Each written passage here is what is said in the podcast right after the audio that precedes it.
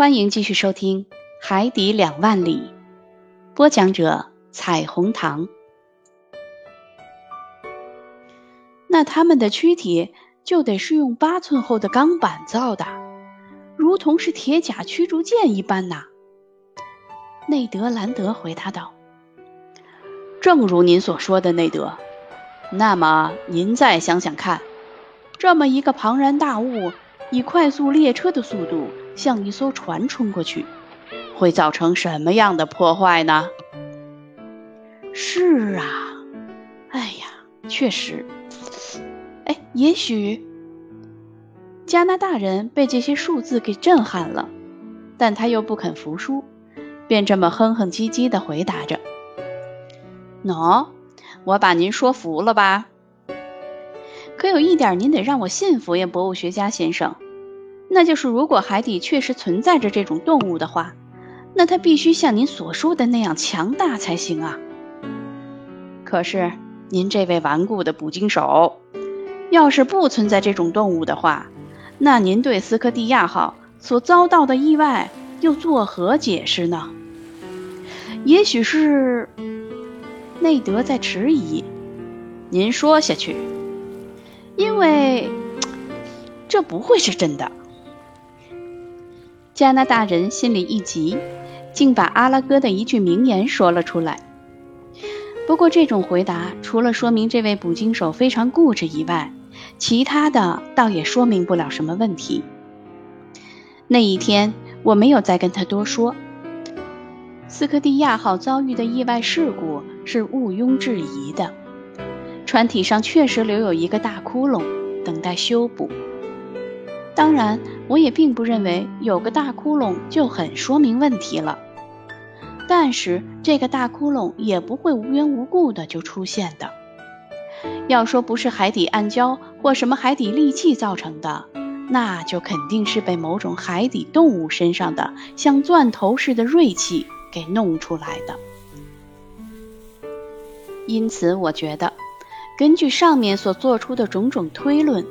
这种动物属于脊椎动物门哺乳动物纲鱼类，即鲸鱼类动物。至于它是属于什么科，是鲸科、抹香鲸科，还是海豚科？它是属于哪个属，应归于哪个种？这就有待日后再弄清楚了。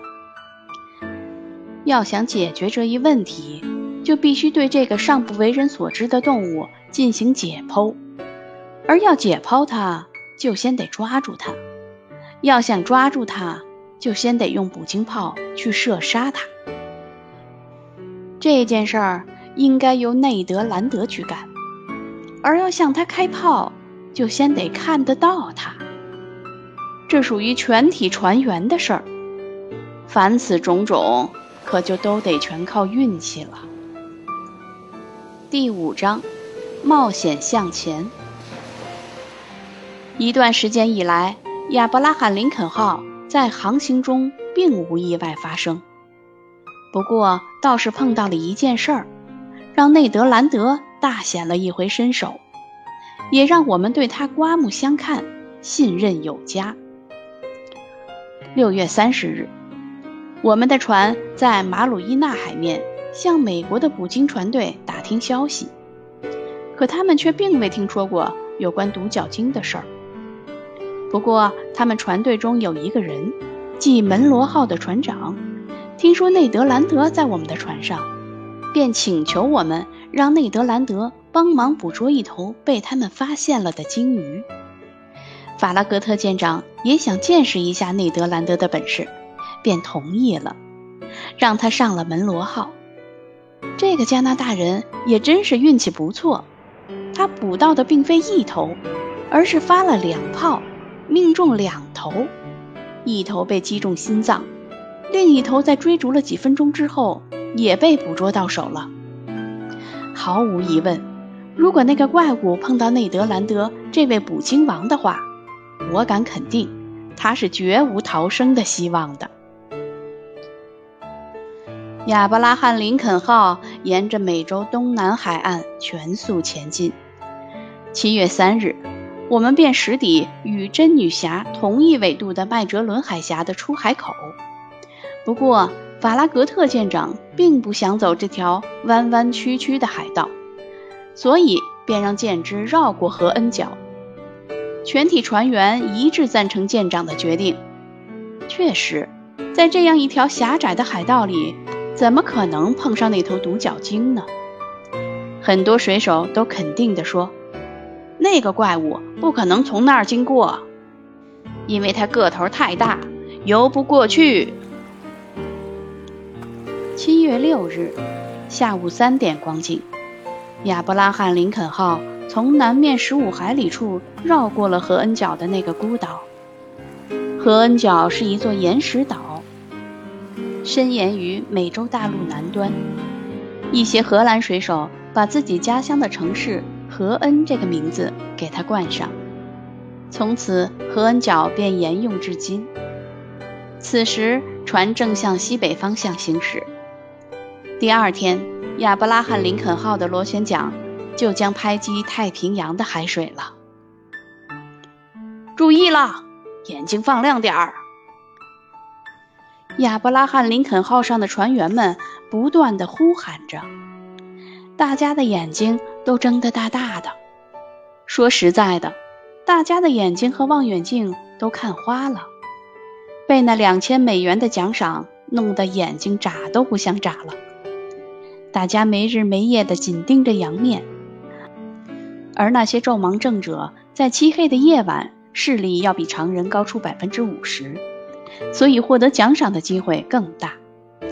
至于我，金钱虽说对我并无诱惑，但我却并不是船上不注意观察的人。除了花费几分钟吃饭、几小时睡觉，不管日晒雨淋，我都坚持待在甲板上。我有时伏在首楼船舷墙上，有时则倚靠在尾楼的护栏上，贪婪的目光紧紧地注视着伸向无边的如棉絮般洁白的航迹。有好多次。当我看到一头任性的鲸鱼把黑色的脊背露出水面时，我也跟着舰上的军官和水手们一起激动不已。